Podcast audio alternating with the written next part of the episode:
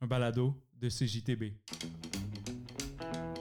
Cet épisode du Portage est dédié à Anthony Galichon. Le portage. Le portage. Le portage.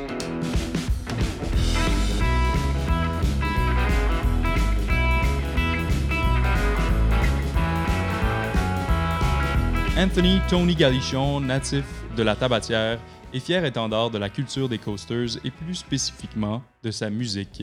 Sur la basse côte nord, longtemps déconnectée de plusieurs formes de divertissement, la musique devient rapidement la principale forme d'expression d'une culture insulaire. Festivals, tournois de hockey, réveillons, crab party, mariages et anniversaires, toutes les occasions sont bonnes pour sortir l'accordéon, la guitare et la musique à bouche. Depuis sa jeunesse à faire la tournée de la basse côte nord en motoneige, Tony porte maintenant la culture musicale de sa région à travers Townsfolk Studio. C'est le premier et le seul studio slash label de la basse côte, ouvert au public avec objectif premier la promotion de la culture musicale de la côte. C'est le portage qui commence avec Anthony Galichon. Ah, et d'ailleurs, c'est lui qui fait euh, la petite toune que l'on entend tout au fil des épisodes. Merci Tony.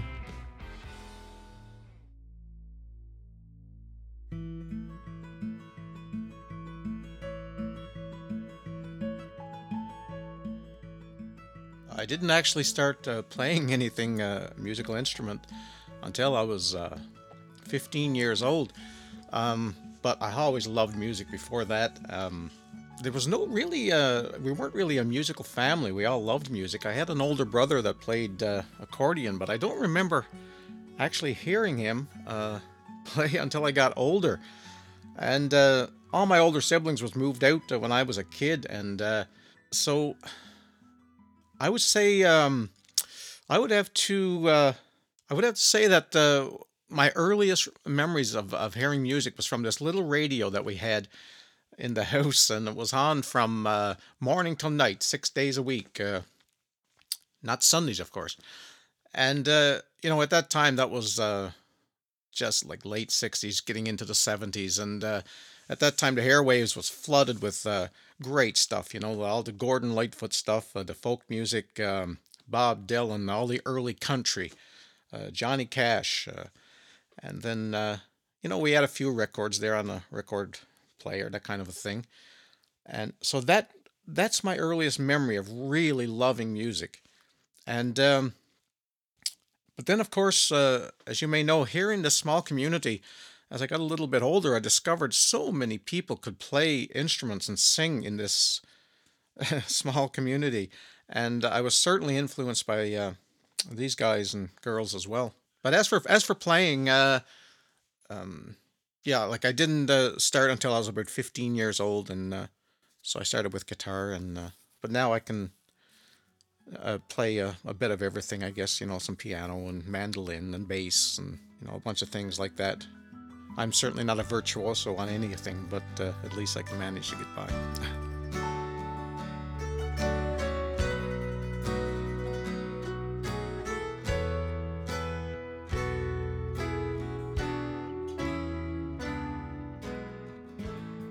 Tony m'explique donc que ses mémoires les plus lointaines remontent à la radio, dans sa maison qui jouait du matin jusqu'au soir, tous les jours de la semaine, sauf le dimanche, bien entendu, puisque c'est une journée que l'on réserve au petit Jésus.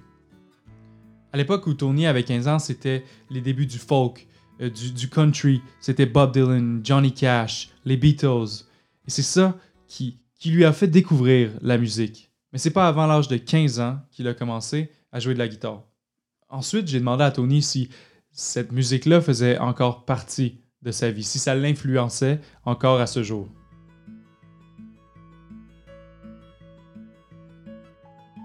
Oh, absolutely.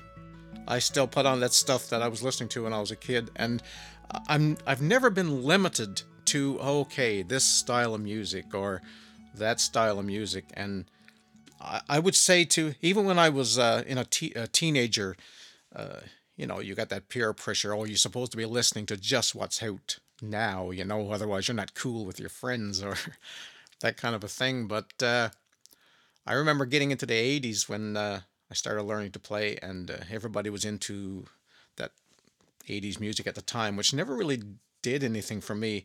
I started uh, digging back into the old, uh, the earliest days of rock and roll, and uh, you know Chuck Berry, Buddy Holly, and moving on to the Beatles and Stones and uh, the folksy Neil Young, Leonard Cohen. I, there was no limit. If I liked it, I didn't care if it was recorded, uh, you know, in the 1920s.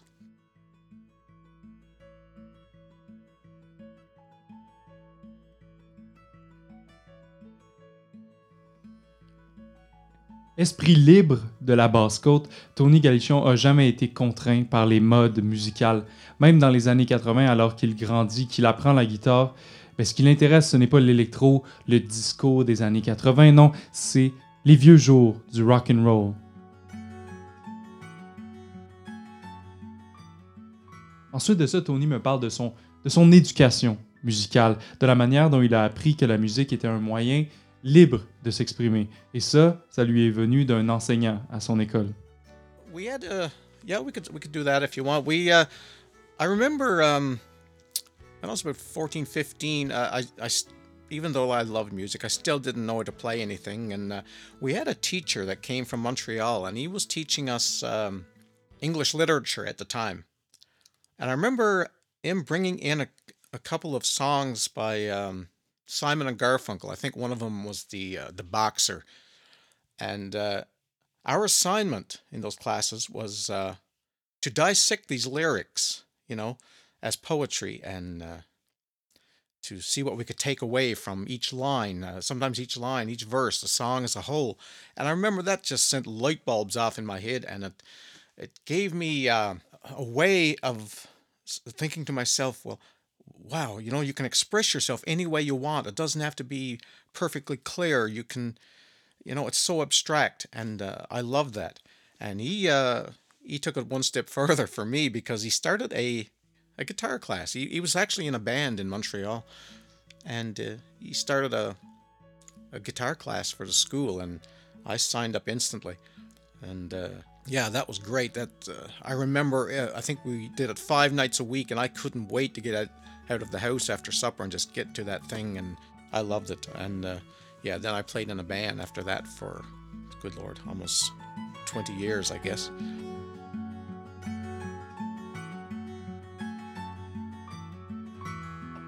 Donc c'est à cette époque que Tony apprend à jouer de la guitare et ça va rester avec lui toute sa vie. C'est aussi à cette époque-là qu'il forme un band, un band sur la basse côte.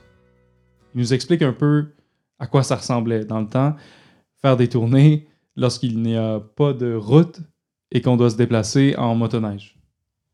Well, it was all pretty much a you know a local thing. Uh, you know, we uh, myself and and friends and uh, um, we would just uh, you know we had a band together that would play up and down this region there, up and down the coast, especially in the winter uh, at the winter carnivals and hockey tournaments. It was you know every week, uh, every weekend it was busy, and uh, of course you know weddings and um, any kind of community events. So uh, yeah, I made a living at that for for almost uh, 20 years, and uh, great memories from that.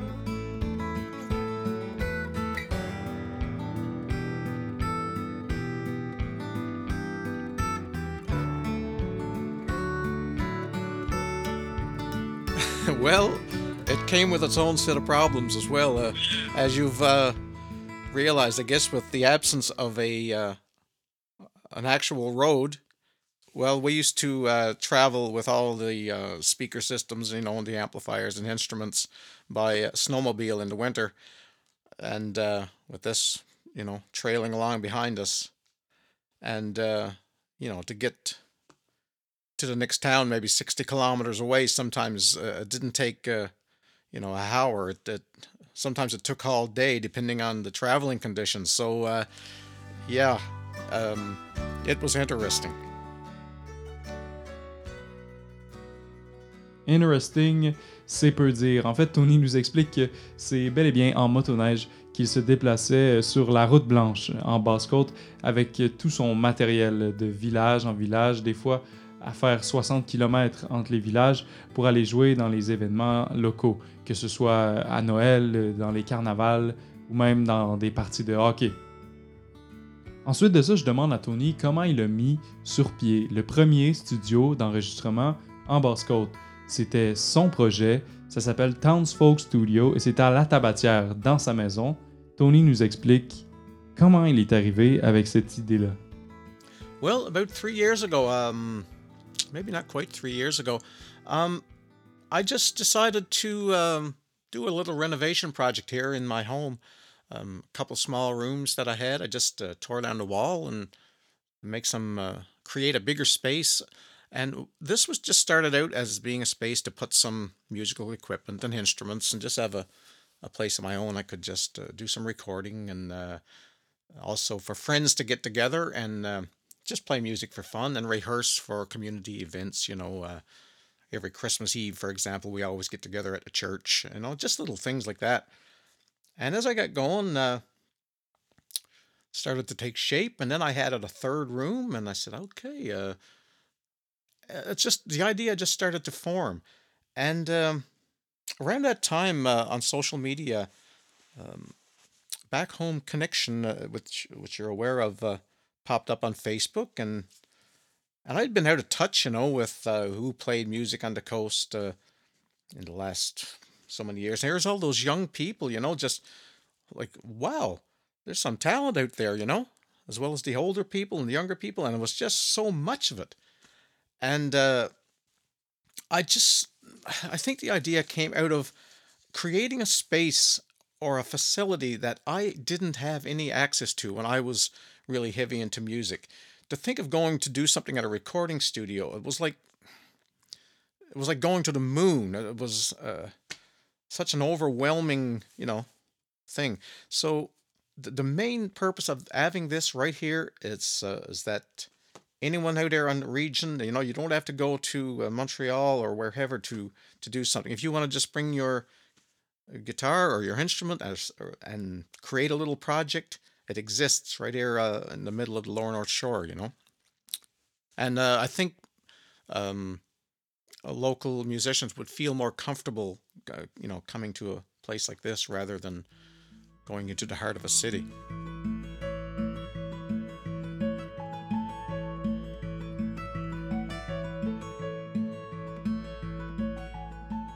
Tony nous explique que ce genre de service-là n'existait pas en Basse-Côte avant qu'il décide lui-même de monter sur pied un studio.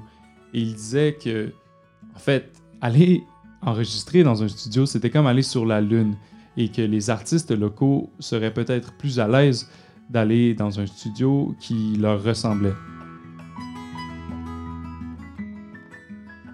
Des musiciens sur la basse-côte, il y en a. Il y en a partout et il y en a dans chaque famille et à chaque événement. Ça fait partie intégrante de la culture des coasters. J'ai demandé à Tony de m'expliquer d'où il pensait que ça venait, cette culture de la musique sur la basse-côte. I I think we'd have to go back a long way, uh, right from the first people who came here and settled here, and right up until um, the middle of the 20th century and, and beyond. You know, we've always been isolated, and everybody worked so hard, you know, at the fishery in the summer and uh, the seal fishery, and then the logging and wood cutting in the winter.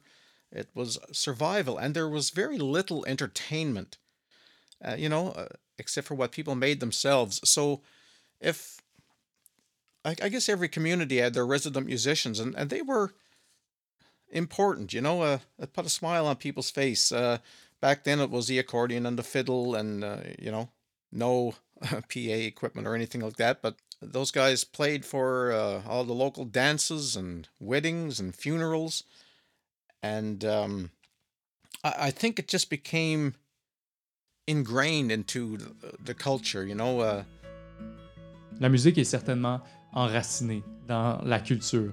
C'est une culture de survie. Tony m'explique que des formes d'amusement, il n'y en avait pas énormément. Et c'est la musique qui accompagnait chaque événement sur la côte. Ensuite de ça, j'ai demandé à Tony de me parler du premier album que son studio a réalisé. I think that was part of my subconscious for a long time. Um, um, but just here in this uh, this small community here in Tabacha Mutton Bay, um, uh, I've always been fascinated by the amount of people who could who could play something and sing something, and everybody had their own distinct style and sound. Nobody sounded like anybody else, and I always wanted to. I thought it would be great if you could have all those sounds into one project that you could pick up, you know, today and listen to, or uh, 50 years down the road when we're not here anymore, you know, and people can look back at this time and say that uh, it's like a soundtrack to the time, you know.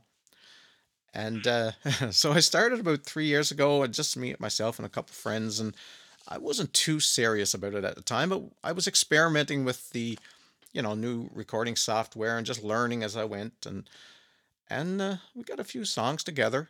And uh, about halfway through, well, that's when we got uh, you know hit by the pandemic, and uh, and so then I said, okay, enough. I've I've got to put something together. So then I started digging back into some older recordings I had uh, that friends had done, and uh, and it was quite quite a challenge because it was recorded in different times and places. The, the sound was, you know, up and down. So it was a lot of work trying to make it sound a bit consistent and, uh, you know, uh, as an album project. But anyway, it uh, it got done, and I'm I'm so proud of it, and uh, looking forward to starting a new one actually.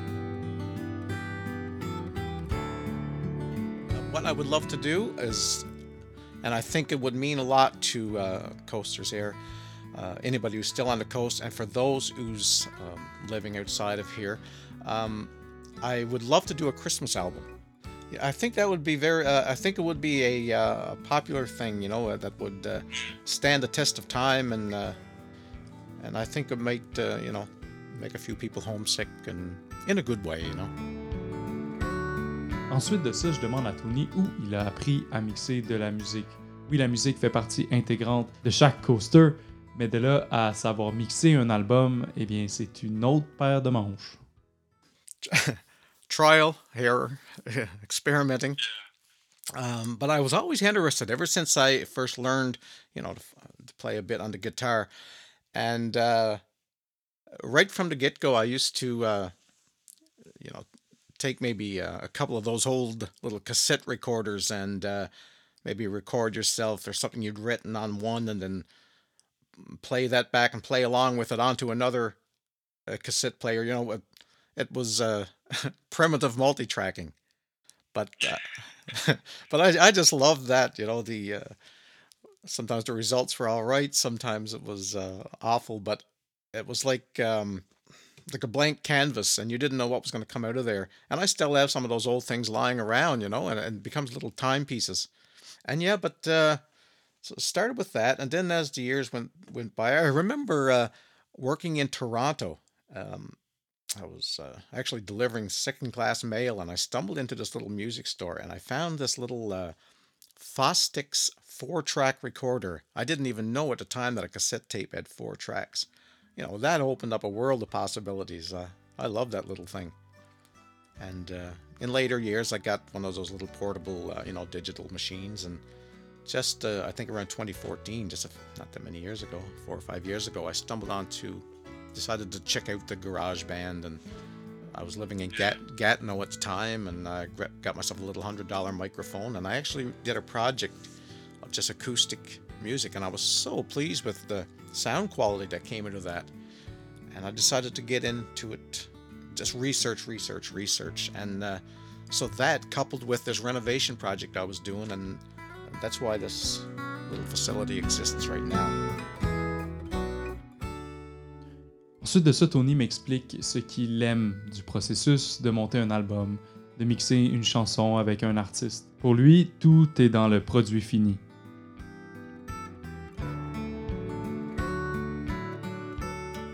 It's all very enjoy- enjoyable. Uh, you know, just the again, it's like a blank canvas. You know, you're starting out, and what are you going to do? Um, uh, the rehearsals, uh, then getting people together for just a tracking, and uh, you know, uh, it's great. You know, you're creating something, whether it's going to be good or bad, and uh, even the the mixing and mastering. I mean, it, it, it takes so much time, but to hold that finished product in your hand and know, okay, you've just created a little timepiece that's going to be around, you know, for the next generation. Uh, it's extremely uh, satisfying and gratifying.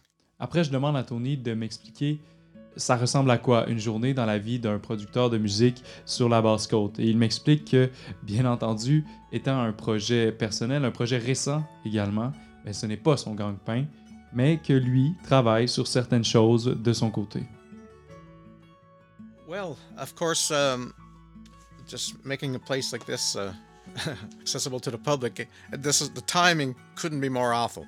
So, you know, but uh, you know, this is not just my uh, my. Uh, it's not my income, thank God, because uh, I would be a starving artist. But uh, you know, I work I work full time as well. So, uh, um, so so actually, uh, that's one of the biggest challenges of a place. Uh, it's just having the time to do things. You know, you always got to be changing changing gears in your head. You know, you're out. To, you know, I do transport for the school, and I'm working a bit with the MTQ as well. So you're always trying to fit in some little time slots. But um, but uh, right now, yeah, I'm working on uh, some of my own compositions. I have a, a, backlog of those that I've just never had time to, uh, you know, put into. Uh, I never had time to record. So myself and a couple of friends is working on those right now. Est-ce que la musique peut être une voie de sauvegarde pour la basse côte? C'est ce que j'ai demandé à Tony. the, the main thing I think we're lacking in uh, our small communities on the coast is, uh, you know, economic stability. So that comes first. But when you talk com- community, it's not just, you know, there's so many pieces that make up a community, and, and music is, is so important. You know, again, as we spoke about earlier, it's it's uh, every aspect. Uh, music can be a centerpiece to it, whether it's uh, you know your social gatherings, your house parties, your uh, or whether it's the bar, or um, in the winter it's the tournaments and the carnivals, and uh, you know, or uh, weddings and funerals. Uh, music is a part of all that, and uh, there's been some rumblings uh, before this pandemic came along uh, of maybe some people interested in have, in establishing a coastal music festival. I think um, this will go a long way into getting those people just out of the house and and make them feel like they're part of something bigger and um, feel more of a sense of importance uh, in regards to their their talent, you know. Pour Tony, la musique peut certainement devenir une voie de revitalisation de ces communautés-là, mais ça passe par leur propre identité. Et un festival de musique, ça leur montrerait et ça leur confirmerait leur talent et leur culture.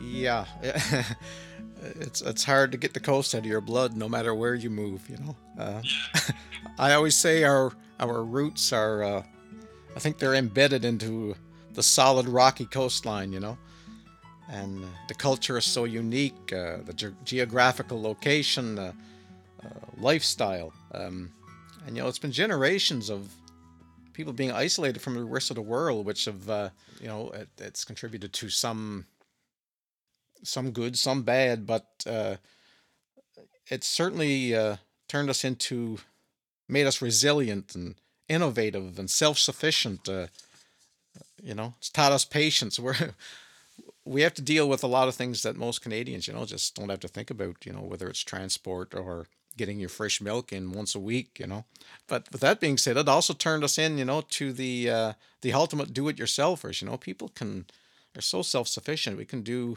you know, from building your own houses to the plumbing and the electrical and, uh, you know, uh, working at your machines and, uh, but so when people move away from here, I think it's hard for for them to completely. I think it's impossible to completely detach yourself from from all that. You know, if you're from the coast, I think you will always be at least partly a coaster.